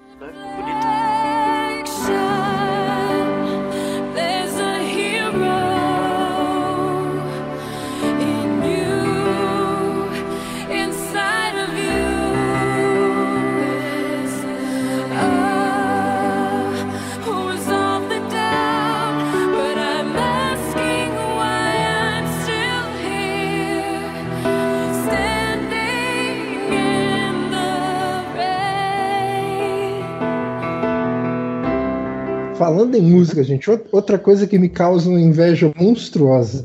Rolou hoje, dia 23 do 7, lá na Espanha, Xará, a Pegasus Symphony. Esse é lindo, né, velho? Que inveja monstruosa de quem tem a chance de assistir um negócio desse. É, muito lindo, cara.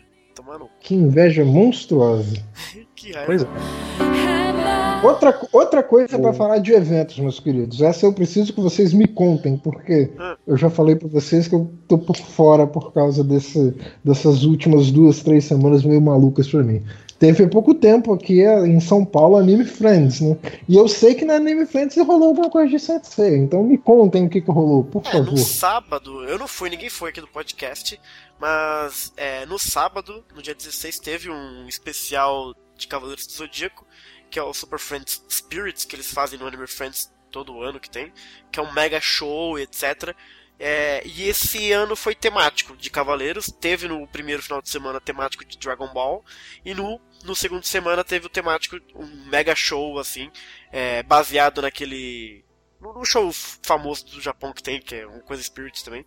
É, que era especial de Cavaleiros do Zodíaco, que teve todos os cantores é, nacionais Teve a Larissa Tassi, teve o Rod Rossi, teve o Ricardo Cruz, teve o Eduardo Falaschi, que é o ex-vocalista do Angra, e teve o Nobu Yamada, né, que era do make-up que cantava Pegasus Fantasy, e a Yumi Matsuzawa que veio cantar Tilde e outras músicas também. Então foi um mega show, um mega concerto que a Flávia, uma de nossas ouvintes, por exemplo, disse que foi muito, muito bacana mesmo, com banda, etc. É, muita gente falando no Twitter, pô, foi muito legal poder cantar as músicas de Cavaleiros e tal.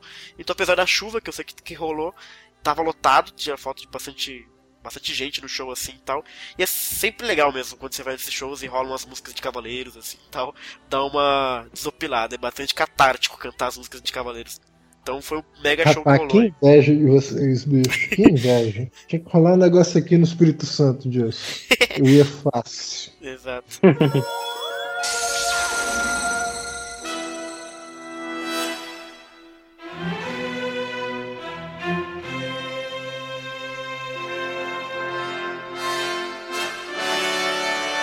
Bom, queridos, falando dos eventos, é isso. Agora a gente vai falar do que saiu de publicações recentes de Sensei, as séries que estão saindo agora. Primeiro, eu quero falar do episódio G, Xará, porque o Okada ele o tá brincando né? com as minhas emoções. É. O episódio de Assassin saiu o episódio 58, Xará. E o Okada tá fazendo umas coisas que eu tô achando lindo. Que tá atiçando a minha curiosidade para ler. Eu vou, eu, uma, hora, uma hora eu vou ter que livrar um tempo para ler tudo. Saiu o episódio 58, Xará. O nome? A Espada Amaldiçoada. Aparentemente o Shura tá lutando com um vilão que eu não sei o nome. Antes de você continuar, Bruno, deixa eu fazer um comentáriozinho rapidinho sobre isso. que eu pensei assim sobre rapidinho sobre essa coisa do Assassin e etc. E como é. Eu nunca comentei isso, mas pensando agora, como é esquisito e muito interessante o cara ter a ideia de, de fazer uma série de Cavaleiros focando num dos Cavaleiros de Ouro mais, vamos dizer assim, menos requisitados, eu acho, Shura, sabe? Todo mundo gosta do Saga, do Shaka, de tudo aquilo lá. Ele foi lá e fez uma série do Shura, cara. Que tá saindo uma parada super, eu acho, bizarra, louca, mas que às vezes pinta umas ideias muito interessantes, assim, né? Que fazem Não, sentido e... com o Shura, né? Eu acho um curioso e tá, isso. e o que ele tá fazendo aqui agora, Xará? E o que ele tá fazendo aqui agora? Pelo que eu li, aparentemente o Shura tem um flashback, aparece o mestre do Shura. Então, é interessante. Claro que o, o, Okada não Sim. dá um nome, o, o Okada não dá um nome pro cara assim e tal, mas aparece o mestre do Shura contando uma treta muito sinistra sobre a Excalibur. Uhum. Que é. a, a possibilidade da Excalibur se tornar uma espada amaldiçoada, como o próprio título diz. Uhum. Porque se por um lado é verdade que a Excalibur pode cortar o mal, ela pode cortar o bem também, Xará. E aí? Ô louco, ô louco, ô louco. Uhum. que loucura. É, né? Mas eu... isso, isso, isso, isso foi uma coisa que eu, eu separei aqui na hora, assim, na hora. A, refer, a referência disso é óbvia, Xará. Essa coisa, da, essa coisa da espada amaldiçoada é uma coisa que faz muito parte da mitologia japonesa, assim. Ex existia um forjador de espadas, dois forjadores de espadas, é muito famosos, muito famosos, que eram ou assim, as histórias divergem, ou eles eram rivais um do outro, ou um era professor do outro, né? Que é o Masamune e Muramasa. Masamune é famosíssimo no Japão por ser conhecido como um forjador de espadas. Dizem que ele fazia só espadas que eram sagradas, eram espadas para eliminar o mal do mundo, etc. E o, o, outro forjador, o Muramasa, ainda que ele fosse muito, muito, muito bom, era uma pessoa muito violenta, uma pessoa que tendia a ter acessos de fúria, acessos de violência e tal. E se a gente for olhar a história do Japão, assim, no caso da, do shogunato Tokugawa, o Shogun, o, Ieyasu Tokugawa, ele proibiu o Muramasa de fazer espadas, porque várias pessoas da família dele, durante a guerra civil no Japão, foram mortas por espadas feitas por esse cara, entendeu? É claro que o cara não gostou muito da notícia, né? E em torno disso surgiram várias histórias de que o cara criava espadas demoníacas, todo esse negócio assim. Uma das histórias conta, Xará, que uhum. o Masamune e o Muramasa foram fazer uma competição para ver quem fazia uma espada melhor. Então os caras trabalharam com uns condenados fazendo, fazendo a espada e foram para a competição. A competição era a seguinte, minha gente: eles iriam pegar a lâmina, iriam suspender ela em cima de um rio e iriam afundar a lâmina levemente no rio para testar qual das lâminas é a melhor. Então Muramasa fez uma espada chamada Jushi Osamu, em bom português, isso quer dizer 10 mil noites de frio. E tudo que passava na espada, Xará, era cortado. É, folha, peixe, o rio, o vento, assim, a espada, a espada não distinguia nada, tá ligado? Tudo que passava junto da espada, a espada saía cortando tudo. Aí o Masamune pousou a espada dele lá, a espada dele chamada Iwarakaite, que em português significa alguma coisa como uma mão gentil. E essa espada, ela só cortou é, folhas, ela não cortou mais nada. Ela sabia fazer a distinção. Assim, o peixe passava pela espada, Xará, o peixe não cortava, tá ligado? Tenta, tenta imaginar. Tenta imaginar uma espada assim, o peixe passando no meio da espada e ele não corta, tá ligado? Que isso? Então na história teria, na história teria ficado demonstrado que a espada do Masamune é melhor que a espada do Muramasa porque ela só corta o que tem que cortar mesmo. Uhum. Nenhuma coisa inocente assim tem.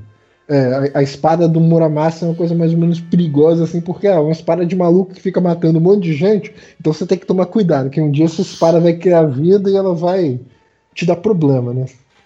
Tem uma pegada muito forte nessa- dessa história que o cara tá contando agora. Tem uma pegada muito forte aqui de Muramasa, viu?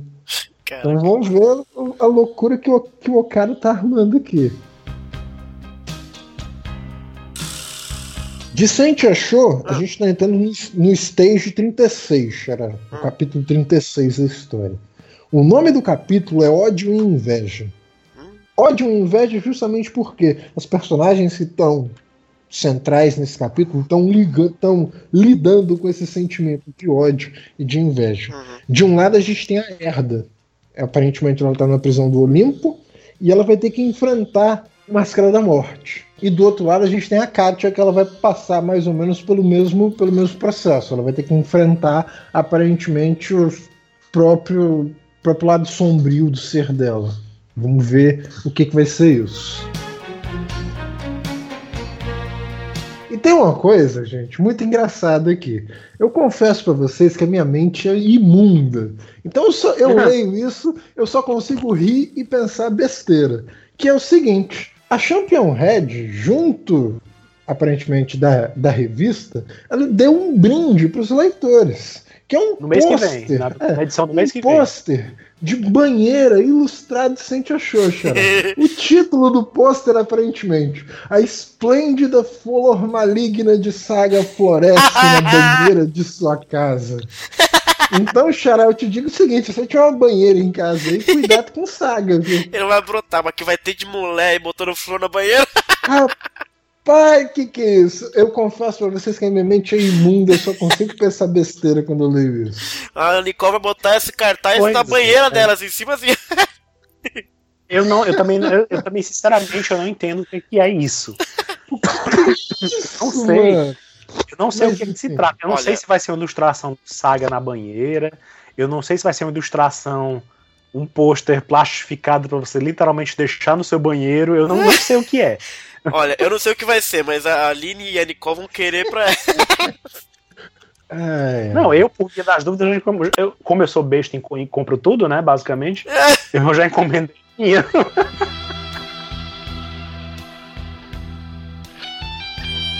Ai, meu Deus Ai, do céu, ai. vai ter o saga na banheira do Alan. Depois a gente vê, vai ver o que, é que, vai, o que, é que vai vir aí. Finalmente, gente, É. Soul of Gold. Aqui. Isso é uma sacanagem, Bruno, já digo logo. ouvintes- Aqui, queridos ouvintes, prestem atenção, por favor. Isso aqui é uma notícia importante para vocês abrirem o olho. Foi lançado na França o Blu-ray e o DVD de Soul of Gold.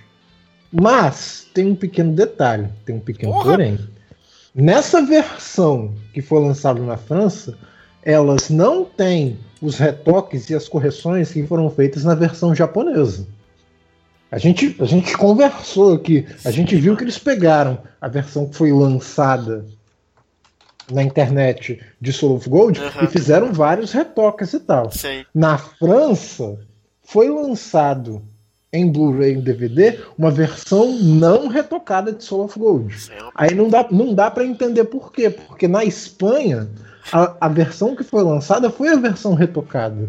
Então, tipo assim, que, Uhum. que maluquice é essa? Por quê? Pois é. Então, por favor, abra um olho. Quando, quando for lançado aqui no Brasil, espere. Não vá comprando em cima da hora. Espera pra ver Espera se alguém comprar. retocada- É, não.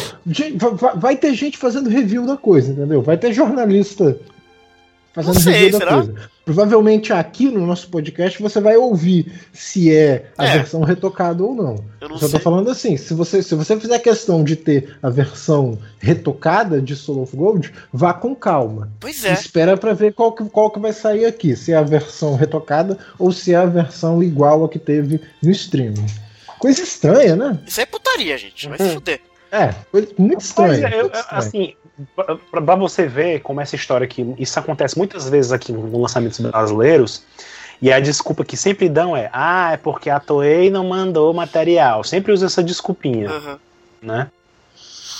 Mas a Espanha E você lançou- sabe que aconteceu uma divergência aí. Na Espanha eles conseguiram. Pois é, na Espanha eles conseguiram a versão com retoques e na França não. Por quê? Eu só posso imaginar que foi uma questão de, de investimento. É. Alguém pagou mais aí pra uma versão melhor e outro não pagou pra uma versão melhor. Basicamente foi o que aconteceu.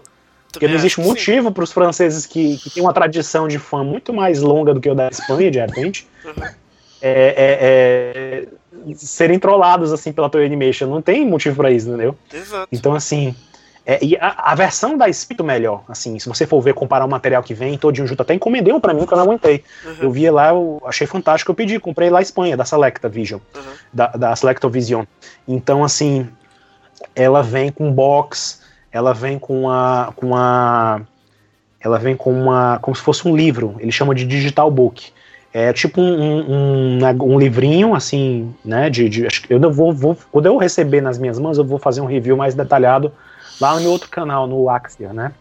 Então, assim, esse a versão espanhol, a versão espanhola vem com a esse digital book com metade de soft gold lá, né? Vem com dois discos de Blu-ray, né? Também acho que tem a versão em DVD também.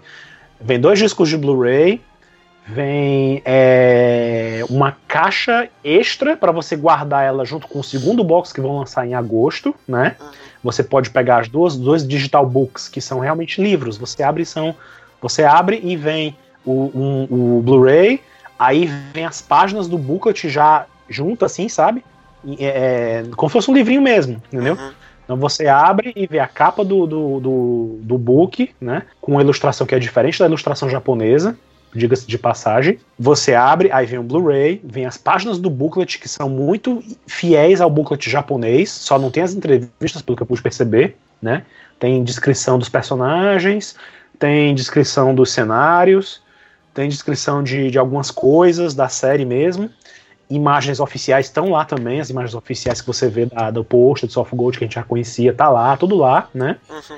Vê o, o segundo Blu-ray e pronto. Aí você vê uma caixa extra, essa caixa extra sim, vem com a mesma ilustração do pôster, primeiro pôster de Soft Gold com a Iolia de costas e tal, né? Um logotipo dos 30 anos de Saint Seiya, que é um material que é considerado comemorativo também, dos 30 anos e tudo isso é o, o, o que vem na versão espanhol, na versão em espanhol, né? Fora a dublagem, né? Fora a legenda, né? E a versão que eles têm lá é a versão, mesma versão lançada em Blu-ray e DVD no Japão. Diferente da França, que é uma versão muito mais simples, não tem booklet, né? Tem só uma ilustração lá que é diferente. É. E, e, enfim, é uma versão muito mais que a Selecta pagou muito mais para ter esse lançamento do que a França. Uhum. No final das contas, isso meio que explica muita coisa que acontece aqui no Brasil também, né? Uhum. Uhum. Então já começa a pensar que a PlayArt vai lançar essa porcaria sem retoque mesmo, gente. Do jeito que é. É. Só se ela quiser. Abram o olho. jeito Abram que é. olho. É, só se ela quiser é um fracasso retumbante, né? Porque, tipo, o Lenda do Santuário eu ainda não engoli. Eu não gostei daquele filme, a gente já falou sobre isso aqui, teve comentários, a gente já fez todo um. um- um- um- um- a gente fez toda uma discussão, né? Quando o filme saiu Sim, e sim, tal. sim, nós fizemos um. Muito, quem quiser conferir lá, é só procurar no, no, Uhum. no, no SoundCloud, né? Na página e tal, você encontra. Exato. A gente foi bem a fundo mesmo no vídeo, no filme, a gente falou muito. É. Eu, particularmente, gosto desse filme, é minha opinião. Eu não gosto desse filme. Uhum. Mas eu comprei coisas, eu comprei o Blu-ray, que é primoroso o Blu-ray. O Blu- o Blu-ray japonês que foi lançado, a versão especial desse Blu-ray, é a melhor coisa de Sensei já lançada. E a caixa é bonitona, Uhum. o booklet é legal, vem, vem um, um livrinho a mais só com esboços, vem uma réplica do panfleto do filme que foi vendido no cinema, em menor tamanho. É, é- é fantástico, né? A versão, a, versão, a versão da Argentina também eles tentaram trazer coisas diferentes também. A versão, enfim. Aqui no Brasil, lançaram. lançaram sem dublagem. Lançaram sem dublagem esse Sem negócio. dublagem, velho. Entendeu? Assim, então tem um problema do Brasil, não é só exclusivo da Play, PlayArt, pelo que eu tô vendo. Pelo que eu tô percebendo, entendeu? Assim, Uhum. tem alguma coisa na hora de negociar essas coisas com o Japão que a É galera grana, não gente. tá pegando o melhor pra trazer pra cá. Eu não sei se eles sentem que não há retorno por isso. É aquela discussão que a gente já teve antes, né? E eu acho que os fãs do Brasil têm motivo pra se preocupar, infelizmente. Exato. Não que a gente esteja torcendo pelo pior, longe disso. A gente quer que venha a Exatamente. melhor coisa pra cá. Exato. Mas pelo que aconteceu com a França, que é a França, É, é, é, é um risco possível, entendeu? exatamente. A gente pode torcer, vamos torcer que. Cara, sei lá, vai que dá uma louca na, na Play Art, eles querem super fazer um produto maravilhoso. Mas eu acho. Ah, eu acho difícil. Pra ser bem honesto, assim, É. e minhas esperanças caíram drasticamente, assim. Que é uma pena, porque eu queria muito ver dublado, sabe? É claro que eu vou acabar vendo dublado, mas tipo. É foda você ter que comprar um produto só por causa da dublagem, sabe? A dublagem ela é legal, mas porra. É, f- é foda, assim. Não sei se. É, tem que ter toda a qualidade. É. Acho que o que falta é isso. Eu sei que é a velha questão, que talvez até tenha a ver com a questão lá da, da- da- que a gente comentou agora um pouco da Bandai, Lost Canvas e etc. Exato, né? Tem a questão de investimento e de retorno, né? Exato. A gente não, eu não, a gente não tem acesso aos números de como é que funciona isso pra eles lá, Uhum. se, se como é que é. Assim, a gente sabe que a pirataria ainda- existe muito, ainda é muito forte, né? Uhum. A galera baixa, e não compra original e, e etc.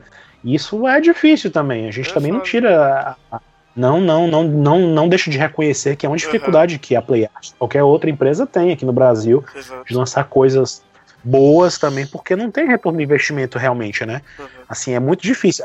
Na Espanha, eu não sei como é que isso funciona. Eu acredito que lá o mercado já é bem diferente. A galera realmente preza por comprar o original, imagino, porque o tanto de coisa que a Espanha tem faz inveja. O Bruno Uhum. tava falando agora, o Brunão tava falando agora há pouco de inveja do Anime Friends.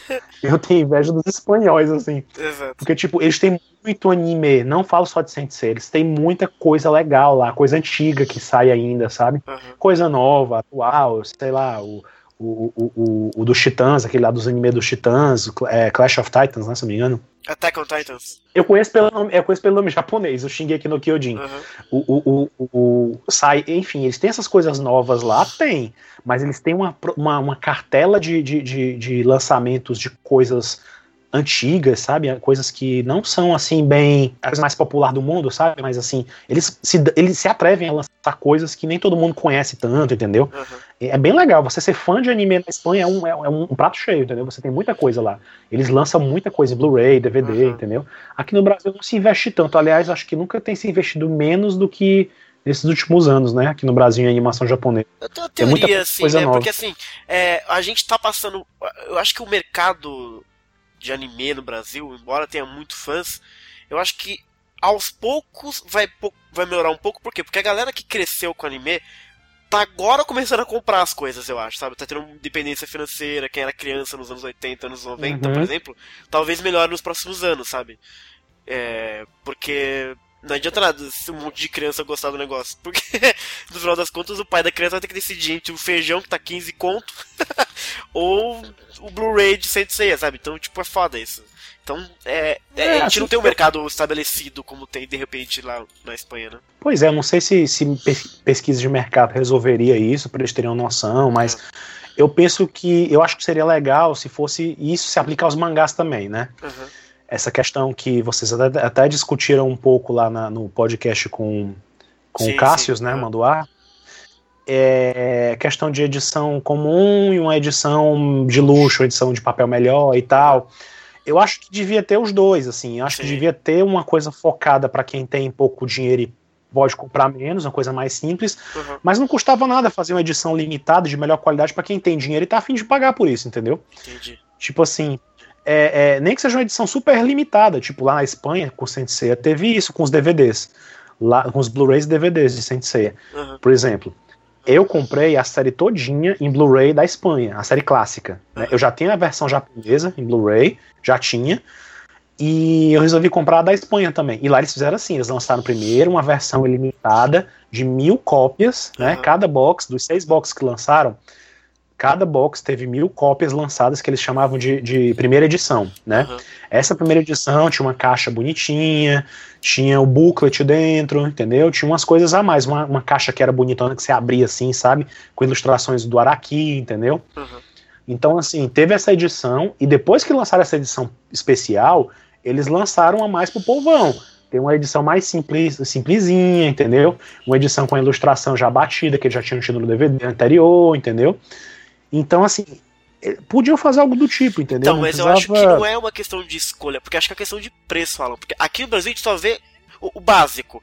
Mas é porque quando eles vão comprar, porque quando eles vão comprar, eles têm duas opções. Ou você compra o básico no Japão, ou você vai comprar o pacote completo deluxe motel 5 estrelas, entendeu? E aí o cara compra só o básico porque não tem dinheiro. Porque se ele comprasse o. Não é que ele não tá lançando mais coisas porque ele poderia, mas não quer porque acha que não vai vender. É porque nem tem acesso àquilo. Se a PlayArt, por exemplo, quiser. Ah, vamos fazer uma versão.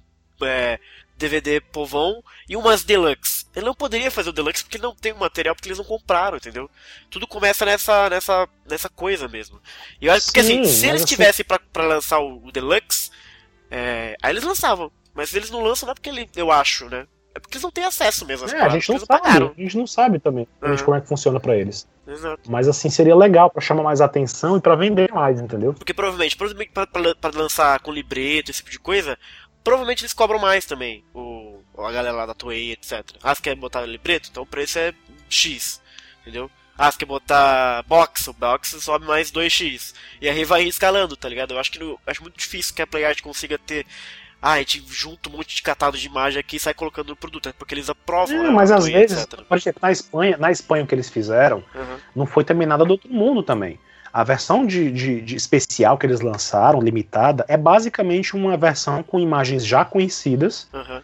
juntadas, num formato que foi bem mais bem bolado, apenas isso, entendeu? Quando eles compram o material, eles têm acesso uma quantidade de imagens divulgadas, em case já de imagens que eles utilizaram nas capas dos DVDs e tal, nos materiais promocionais. Eu sei disso, né? Eu já sei por outras fontes que eles têm essas coisas também, uhum. né?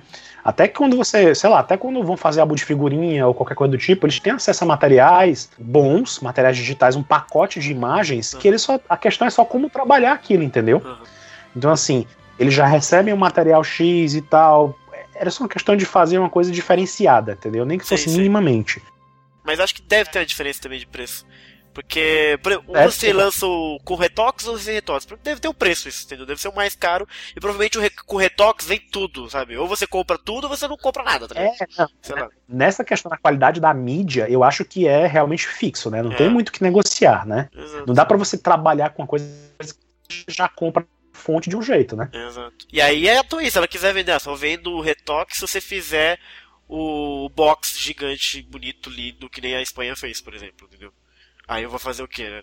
Não tem o que fazer. É, eles é, colocaram desse jeito, não tem o que fazer. não sabe se foi isso, é. Aí, o cara, aí o cara vai falar, bom, se eu só posso vender assim, eu vou botar no Brasil a, sei lá, 140 reais e nego não vai comprar, então não vai dar, vou ter que botar a versão de 50 reais que, sem retoques, só com a dublagem, entendeu? Até porque eles têm que pagar a dublagem também. Então, sei lá, foda. É porque, tipo, por exemplo, quando teve um evento de 30, de 30 anos, não, foi o evento de aniversário aqui de, que teve no ano passado, se não me engano, de Sensei aqui no Brasil. De, é verdade, de 20. Play Art levou para os cinemas alguns dos, dos, é, dos episódios da, de Sensei, né? Os uhum. episódios dublados deles e tal, os filmes e tal. É, a Play Art distribuiu brindes também, né? Teve uhum. brindes. E aquilo ali não foi nada demais, né? eles não, eles é. não encomendaram da Play Art, não encomendaram da Toei sim, sim. coisas legais, novas, não. Eles usaram materiais que eles já tinham. Uhum. A Toei só fez basicamente aprovar e tal, e foi isso que aconteceu. Uhum. E o mundo não caiu, não houve, sabe? Não houve assim. Eles conseguem fazer, entendeu? Eles podem fazer uma coisa diferenciada sim, trabalhando com o que eles já têm, entendeu? Uhum. Então, assim, dá, eu, eu, eu, sei que dá para fazer, só não sei como é que eles pensam nos custos para fazer isso, entendeu? Uhum. Não, sim, sim. Mas enfim, essa é outra história, é outra discussão para um outro podcast maior e, exato, e a gente exato. pesquisar uhum. com as fontes originais, enfim. Quem sabe o dia, se vocês trouxeram Cássio, de repente vocês trazem alguém da PlayArt pra... trazer alguém da PlayArt para saber sobre ah, isso. Seria legal. É, tem que trazer um pouco mais de como é que funciona a negociação. Tá?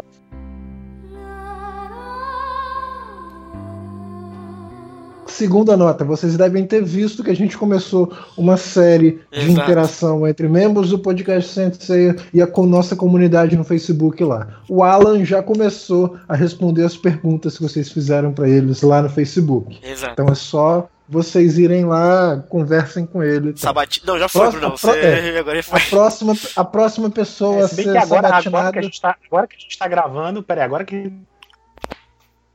tá respondendo ainda, né? Exato. Quando terminar é. aqui já vai ser é, já foi. né? é. Hoje no, hoje, no dia da gravação, dia 23 do 7, acho que amanhã ainda também, não sei.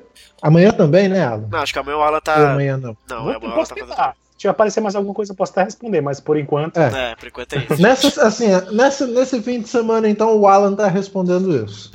Uhum. O próximo a ser sabatinado, provavelmente isso já vai estar tá lá quando esse podcast for publicado, serei eu. Então vocês podem perguntar lá o que vocês quiserem sobre Sensei. Eu, uhum. eu não sei tanto de Sensei assim que nem o Alan, mas o que vocês quiserem perguntar sobre mitologia, sobre filosofia Sensei, fique à vontade para perguntar, eu respondo com todo prazer. Ô, Bruno, e se alguém perguntar para você lá, Brunão, qual o segredo da vida, Brunão? Pode perguntar. é, só, só se prepare para parede de texto. parede de texto. Às vezes o ouvinte às vezes o ouvinte escuta a gente, né? É. E aí ele às vezes se apega, né? A gente, é. gosta da gente e tal. E às vezes quer simplesmente saber o que a gente pensa sobre determinada. Uhum. É, fica à vontade. Então, pode, pode perguntar até sobre política. Assim, pode perguntar o que vocês quiserem. Não precisa, é, não precisa, não precisa as pessoas acharem que a gente vai dar respostas chaves sobre o sentido. Exato. Disso aí e tudo mais.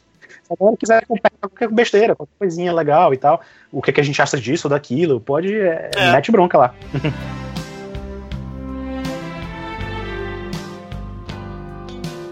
E finalmente, a última notinha para encerrar o podcast. Hum. Muito em breve, eu acho que já na próxima semana, a não ser que aconteça alguma coisa no processo, a gente vai fazer um podcast para conversar com a comunidade, ler os comentários de todo mundo, etc. É então, por favor, apareçam no Twitter, apareçam no Facebook, lá no SoundCloud, deixe o seu comentário, deixe o seu feedback, que a gente vai ler e a gente vai conversar sobre isso Exatamente. no próximo podcast. Vai ser um podcast para os ouvintes. Boa!